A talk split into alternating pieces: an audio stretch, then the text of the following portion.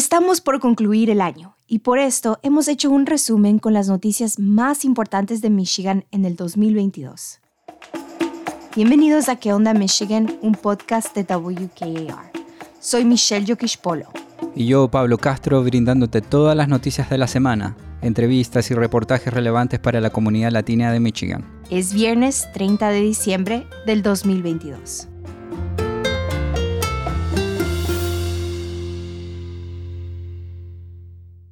WKAR quiere agradecer a nuestros amigos de Capital Area District Libraries por patrocinar este episodio de ¿Qué onda Michigan?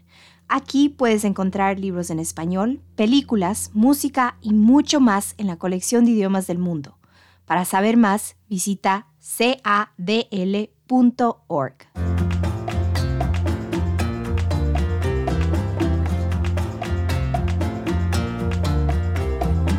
No hay lugar a dudas que desde su aparición hasta la fecha, la pandemia de COVID ha influido de muchas maneras en nuestras vidas.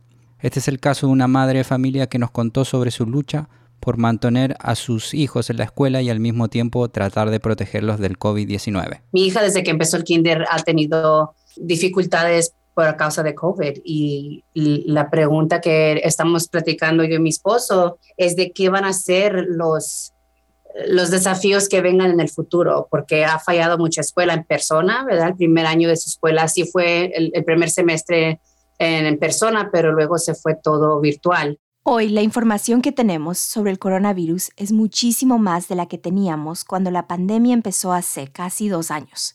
Pero en enero de este año las cosas se complicaron un poco debido a la aparición de una nueva variante del virus llamada Omicron. Los desafíos para los padres de familia maestros y estudiantes han sido muchos y la información disponible es abrumadora. La doctora Marisela Castillo Mackenzie es de la Ciudad de México y ha vivido en Michigan desde hace siete años. Ella trabaja en la Universidad de Michigan como especialista en medicina familiar y nos explicó cómo se encontraba la situación del COVID a principios de este año. Afortunadamente, eh, ahora con la variante Omicron, bueno, esta variante, como ya sabemos, es muchísimo más contagiosa a comparación de las variantes anteriores. Entonces, debido a esto, es que estamos viendo muchos casos en la comunidad eh, en cuanto a eh, eh, personas que se están contagiando con esta variante. en Michigan en particular, actualmente se están contando aproximadamente 17 mil casos al día de personas infectadas con, con COVID y eh, el último reporte, en los últimos cinco días se reportaron aproximadamente 86 mil casos. Em, hay muchos pacientes, hay varios pacientes hospitalizados. Eh, de hecho, eh, afortunadamente lo que estamos viendo con esta variante es que llega a causar síntomas menos severos sin embargo, eh, desafortunadamente estamos viendo personas que sí llegan a necesitar hospitalización, sobre todo aquellas personas que no están vacunadas o que están vacunadas pero tienen eh, enfermedades crónicas o que eh, enfermedades que afectan su sistema inmune y que tienen mayor riesgo de desarrollar una infección severa.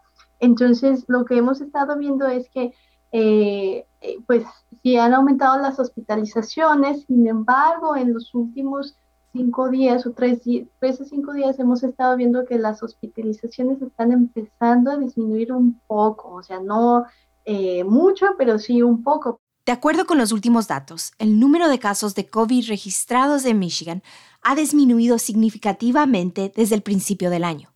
Según este informe, el 27 de diciembre se reportaron menos de 300 casos. Y aunque los hospitales este año no fueron abrumados de la misma manera que al principio de la pandemia, sí vimos números altos de niños y bebés hospitalizados con el virus respiratorio sincitial, o como se le conoce por sus siglas en inglés, RSV. Según las estadísticas del estado de Michigan del noviembre de este año, más del 80% de las camas en las unidades de cuidados intensivos infantiles están siendo ocupadas. En ese entonces entrevistamos a la doctora Ixi Ramírez, pediatra del Hospital Infantil CSMAT de la Universidad de Michigan. En realidad es un poco otra vez como estar en el en el época de, de COVID-19. y estaba hablando con mis colegas esta semana uh, que pasó, que en realidad es, ¿verdad? Cuando COVID-19 comenzó en, en 2020, ¿verdad? Nosotros lo, hasta aquí en Michigan, en el, bueno, en el, um, en el hospital de, Michigan, en Mott, y ya estamos listos para ayudar a todos los, los, los médicos adultos, ¿verdad? Para ayudar con el COVID-19, si necesitaban voluntarios para ayudar. Y ahora nosotros estamos en ese mismo, esa misma situación pero no tenemos la ayuda, hay veces, ¿verdad?, de los, de los otros médicos que, que nosotros íbamos ya listos para ayudar. Y ahora estamos en esta situación, casi lo mismo de COVID-19, esperando la ayuda.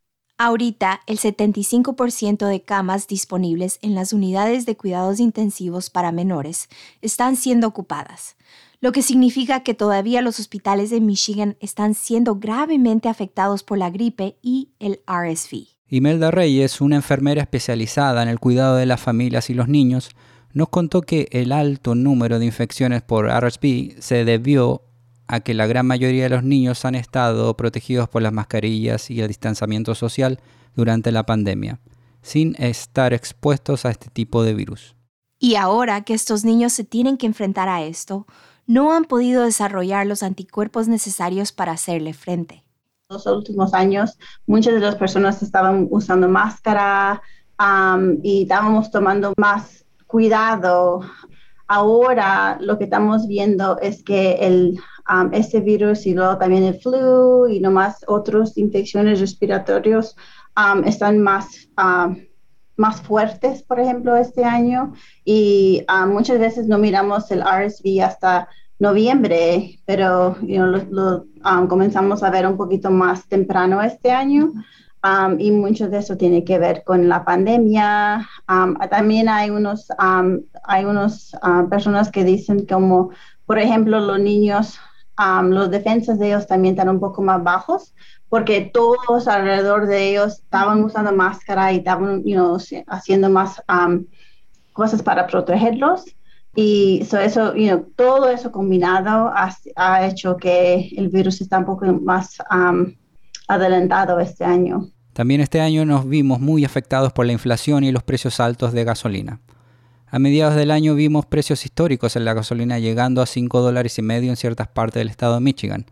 En ese entonces hablamos con Daniel Francisco Peña, repartidor de comida a domicilio en DoorDash. Desafortunadamente me ha afectado en una manera ah, negativa. Para los dos trabajos que tengo, es una necesidad manejar. Francisco Peña nos dijo que desde que los precios de la gasolina han subido, a él le toca trabajar más. Ahora que, que gas cuesta más, tengo que ah, trabajar más horas, tengo que trabajar más horas para cubrir los gastos normales, como gas, electricidad, comida, cosas así. Y si la gente ah, ah, no dejan un, un, tip, tengo que trabajar más. Todo esto porque la invasión rusa de Ucrania está haciendo subir los precios de la gasolina. Tony Doblas Madrid es profesor de economía en la Universidad de Michigan, donde ha trabajado por más de 15 años. Él nos explica que muchas veces en los mercados se intenta anticipar los precios de bienes como el petróleo la guerra en, Ucrania, que ha llevado a que eh, Estados Unidos deje de comprar petróleo ruso. Entonces se generó una expectativa en los mercados de que eh, pudiera ser que no solo Estados Unidos, sino más países dejaran de comprar petróleo ruso. De momento esa eh, expectativa no se ha materializado. O sea, Europa y otros países siguen comprando petróleo ruso a pesar de su condena en muchos casos a, la guerra de Ucrania. Y eh, entonces la, oferta no se ha reducido tanto a nivel global como se esperaba. Aunque ahora los precios se han estabilizado un poco, la inflación nos continúa afectando especialmente en la compra de comida. Es que muchos de los costos de producto al consumidor siguen elevados.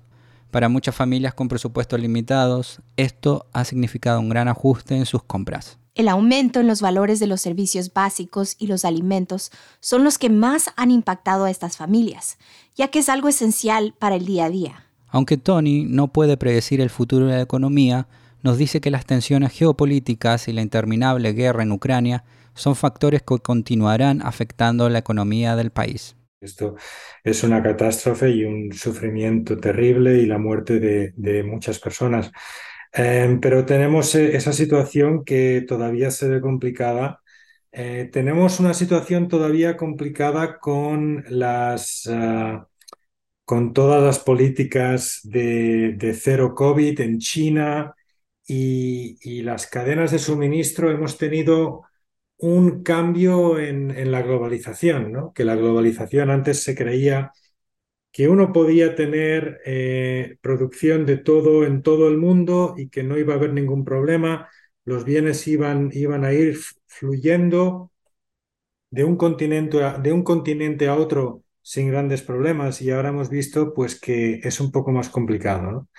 Entonces, pero yo creo que estos ajustes que se han hecho eh, que han sido también parte de lo que ha subido la inflación, em, nos, han traído a una situación en, las que las, en la que las empresas tienen más inventarios y están, eh, adaptándose a tener eh, una producción un poco más, un poco menos global, ¿no? no totalmente local porque todavía hay mucho comercio, pero ah, un poquito más cerca de casa, digamos. Finalmente, este año tuvimos unas elecciones históricas de medio término en Michigan. Nunca en la historia de este tipo de elecciones se había visto tantas personas jóvenes ir a las urnas a votar. En estas elecciones los votantes de Michigan iban a determinar si el acceso al aborto sería garantizado, quién iba a liderar el estado como gobernador y quiénes serían los futuros representantes y senadores del estado. Los resultados de las elecciones demostraron que los demócratas de Michigan han logrado los principales cargos electos del estado. Arjun Tucker, reportero de política para WKAR, nos contó que esto no se había visto en Michigan en 40 años. So, you know, the uh, current governor Gretchen Whitmer. La gobernadora actual, Gretchen Whitmer, Jocelyn Benson, Dana Nessel, ellos todos ganaron sus carreras de reelección. Y también vimos que en la legislatura estatal, tanto la Cámara de Representantes como el Senado, cambiaron de poder hacia los demócratas, que es un cambio muy significativo que va a cambiar cómo funciona el gobierno aquí en Lansing. Así que eso es algo que los votantes tienen que esperar para ver cómo va a ser el gobierno en el estado en el futuro. Según las últimas encuestas, los votantes menores de 30 años tuvieron un gran impacto en estas elecciones de medio término, y algo que habría alentado a estos votantes demócratas sería el tema del aborto. En Michigan los votantes tuvieron la oportunidad de decidir la aprobación a favor de la propuesta 3, una propuesta que garantizaría el acceso al aborto. Uh, Aquí en el campus de la Universidad Estatal de Michigan tuvimos colas extremadamente largas de estudiantes que querían votar en estas elecciones. Creo que cerca de 3.000 estudiantes fue la estimación que se registraron para votar solo el martes esta semana para las elecciones. Y lo que escuchamos es que el tema principal que llevó a muchos votantes a las urnas, especialmente a estos votantes más jóvenes, los votantes de la generación Z, fue el tema del aborto y la protección del derecho al aborto en el Estado. y eso parece apoyar la razón por la que se aprobó esta propuesta. Estas fueron unas de las noticias más importantes que cubrimos este año 2022. Los esperamos el próximo año con las historias, reportajes y entrevistas más relevantes para la comunidad latina de Michigan. Este episodio fue producido por mí, Michelle Yokishpolo. Sofía Mireles nos ayuda en asistencia de producción. Lo editaron Pablo Castro y Karel Vega Escucha ¿Qué onda Michigan en todas tus plataformas favoritas de podcasts. ¿Qué onda Michigan es una producción de WKAR. Asegúrate de seguirnos en Facebook buscando ¿Qué onda Michigan? También puedes escucharnos en la radio todos los sábados a las 9.45 am y los domingos a las 8 am sintonizando la estación 102.3 FM o la 870 AM. Soy Pablo Castro. Y yo Michelle Polo. Hasta la próxima.